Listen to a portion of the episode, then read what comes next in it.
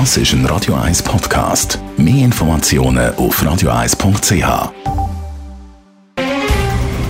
Der Finanztag auf Radio 1. Verstehen, was Menschen und den Markt bewegt. In Zusammenarbeit mit der Zürcher Privatbank Merki Baumann.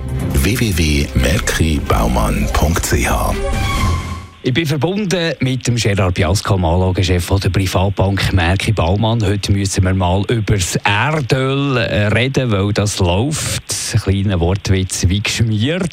Gerard, warum hat das Öl seit dem 1. Januar so einen guten Lauf? Der Hauptgrund ist ganz sicher die Nachfrageseite. Also wir haben eine globale Wirtschaftserholung und die wird äh, angeführt. Wir haben es ja durch die verschiedenen Stimulierungspakete immer wieder gesehen von der amerikanischen Nachfrage. Also die Ölnachfrage vor allem aus Amerika, aber auch aus China, aus den anderen globalen Regionen, ist durch die Wirtschaftserholung, die wir das ja sehen, ganz sicher der Haupttreiber für den guten Lauf, den Öl äh, seit dem 1. Januar zeigt. Das ist eines der besten Anlageinstrumente das Jahr bisher.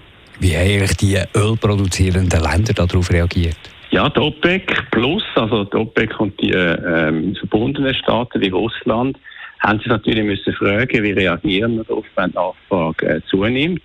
Sollten wir nicht auch äh, das Angebot erhöhen? Sie haben es ja letztes Jahr eigentlich stark reduziert. Ähm, nachdem ja der Ölpreis runtergeht ist, haben wir müssen Produktion einschränken. Sie haben jetzt die Produktion, also das Angebot, äh, beschlossen, im April schrittweise zu erhöhen. 350.000 Fass pro Tag im Mai, im Juni 450 Fass pro Tag. Also es wird kontinuierlich das Angebot ein bisschen anpasst, stärker nachfragen, aber das Ganze wird sehr vorsichtig gehandhabt. Und welche Faktoren hat es da einen Impact auf die weitere Entwicklung?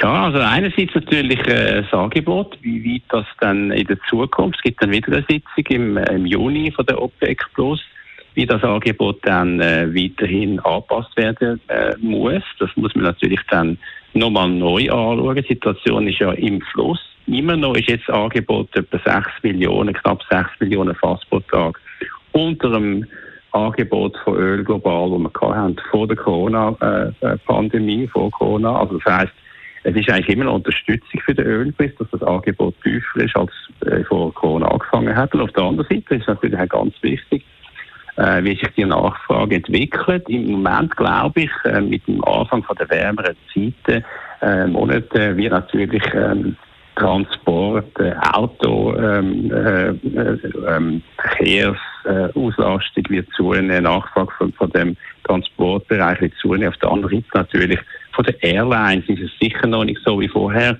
Es bleibt also relativ schwierig, das zu prognostizieren. Anders gesagt, Öl ist zwar im Aufwärtstrend, aber es kann durchaus sein, dass wir in den nächsten Monaten werden ein bisschen mehr Volatilität überkommen, mehr Schwankungen im Ölpreis ist zu erwarten.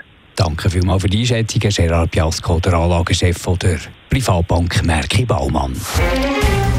Der Finanztag gibt es auch als Podcast auf radioeis.ch. Präsentiert von der Zürcher Privatbank Merki Baumann. www.merkibaumann.ch